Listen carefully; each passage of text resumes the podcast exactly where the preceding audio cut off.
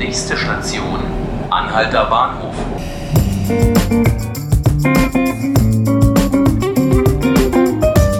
Herzlich willkommen zu 5 Minuten Berlin, dem Podcast des Tagesspiegels. Mein Name ist Markus Lücker und heute geht es bei uns um Hertha BSC. Die haben nämlich am Freitag ihre erste eigene E-Sport-Akademie eröffnet. E-Sport, das ist sozusagen professionelles Videospielen. International gibt es dazu auch riesig große Turniere. Bei mir im Studio ist jetzt mein Kollege Christoph Dach aus dem Sport, um mir das Ganze mal zu erklären. Hallo Christoph. Hallo Markus. Ja, die erste große Frage ist jetzt natürlich eigentlich das Warum. Warum macht Hertha das? Wir wollen aber erstmal ganz simpel anfangen. Was muss ich mir unter so einer E-Sport-Akademie vorstellen? Was macht Hertha da?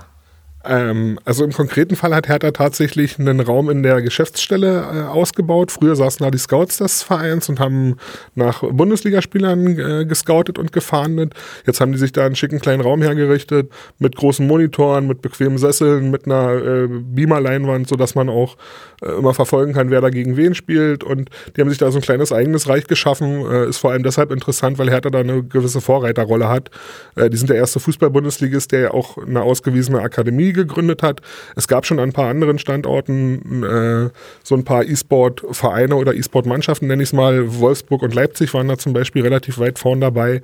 Ähm, aber das ist halt zum ersten Mal wirklich eine ausgewiesene Akademie, wo es darum geht, Spieler zum E-Sport-Profi auszubilden, so nennen die das. Da wird ja dann auch, soweit ich weiß, FIFA gespielt, also die bekannteste Fußballsimulation, die es momentan gibt. Was steht denn da so auf dem Lehrplan bei dieser Akademie? Ähm, also ja, es wird FIFA gespielt und Hertha legt auch Wert darauf, ähm, dass es eben ein Fußballspiel ist, dass es einigermaßen authentisch und dass es ein authentischer Zugang sozusagen dafür ist. Der, der, der Lehrplan, äh, so hat es Paul Keuter aus der Hertha-Geschäftsleitung vorhin so ein bisschen umrissen, umfasst drei Säulen. Einmal werden die in, in dem Spiel geschult, also in dem FIFA-Spiel, tatsächlich auch von einem Trainer, der sich äh, explizit da um seine Jungs kümmert und das kann auch ein paar Stunden äh, pro Tag in Anspruch nehmen. Ich habe vorhin mit dem Kapitän der E-Sport-Mannschaft gesprochen, der hat mir erzählt, er war gestern um elf morgens im, äh, im Büro gewissermaßen und ist abends um 10 gegangen und hat in der Zwischenzeit schon auch sehr viel einfach gespielt. Also Learning by Doing, ganz, ganz klassisch. Und ansonsten so? Ähm, die anderen Säulen, äh, Hertha hat sich eine große Krankenkasse mit äh, als Partner ins Boot geholt, die den äh, vor allen Dingen ja Jugendlichen und jungen, jungen Menschen, die sind alle so zwischen äh, 14 und 2, 23, die denen auch einen Ernährungs- und einen Trainingsplan äh, außerhalb des Computerspiels sozusagen an die Hand gibt, dass die eben, ja, dass die da nicht nur Chips und Cola sozusagen in sich hineinschütten, sondern sich auch noch über andere äh, Punkte Gedanken machen. Und der, die dritte Säule ist eine Ausbildung beziehungsweise eine Schulung im Social Media Bereich, dass die eben auch die Leute darüber informieren, wie sieht ihr Alltag aus und eben über Facebook und Twitter relativ viel äh, raushauen und publizieren und, und öffentlich machen. Okay, dann kommen wir jetzt zu meiner eigentlich am Anfang groß vorausgestellten Frage. Warum macht Hertha das? Da gibt es zwei Antworten. Äh, auch dazu habe ich natürlich vorhin mit Paul Keuter gesprochen. Der sagt, in erster Linie ist es natürlich schon, ähm, schon so, dass sie eine neue Zielgruppe gewinnen wollen.